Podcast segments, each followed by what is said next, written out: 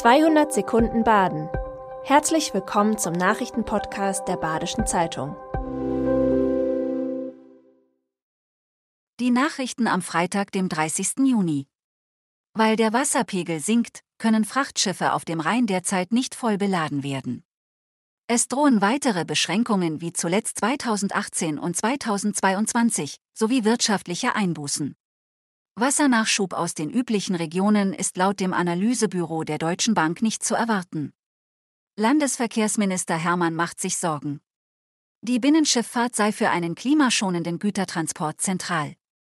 Auch Professor Michael Schröder von der Dualen Hochschule in Mannheim erklärt, Schifffahrt und der Rhein seien als Verkehrsträger wichtiger denn je. Er fordert unterstützende Maßnahmen für die Binnenschifffahrt. Um Drogenkonsumenten besser zu schützen, will Baden-Württemberg einen Probelauf im sogenannten Drug-Checking starten. Dabei können Drogen auf Dosierung und giftige Streckmittel überprüft werden.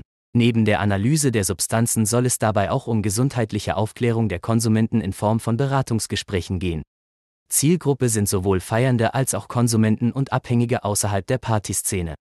In einigen Städten in der Schweiz sind solche Angebote längst Standard. Das Stimmenfestival Lörrach ist mit einem Konzert von Jacob Banks eröffnet worden.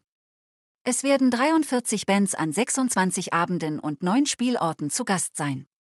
Dem Motiv Stimmen wolle man sich aus unterschiedlichen Richtungen nähern, sagt Festivalleiter Sadnowich. Nicht nur um Kulturgenuss soll es gehen, mit den Stimmen ließen sich auch gesellschaftliche Inhalte und Themen transportieren. Am Freitagabend ab 18.30 Uhr tritt zum Beispiel Ökologe und Techno-DJ Dominik Eulberg auf, mit einer Biodiversitätsshow und einem DJ-Set. Veranstaltungsort ist das Burghof-Foyer, das zu einem Vogelbüro umgestaltet worden ist. Ab August dürfen Bauanträge im Landratsamt Breisgau-Hochschwarzwald nur noch digital eingereicht werden. Das soll Verfahren beschleunigen und schnellere, flexiblere Entscheidungen ermöglichen. Bisher mussten Pläne in mehreren Ausfertigungen auf Papier eingereicht werden. Ab August muss in Papierform nur die Baugenehmigung unterschrieben und per Siegel vom Amt bestätigt und verschickt werden. Auch dieser Schritt könnte aber bald ins Digitale verschoben werden. Der Landkreis Emmendingen hat die zweithöchste Geburtenrate in Baden-Württemberg. Auf 100 Frauen kommen hier 1,79 Geburten. Noch höher ist die Rate im Bundesland nur in Pforzheim. Deutschlandweit lag die Geburtenrate zuletzt bei knapp 1,58. Die Stadt Emmendingen freue sich über die Zahlen, sagt eine Pressesprecherin.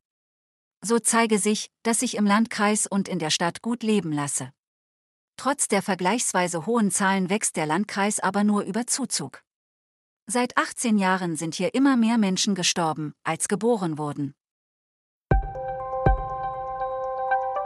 Das war 200 Sekunden Baden. Immer montags bis freitags ab 6.30 Uhr.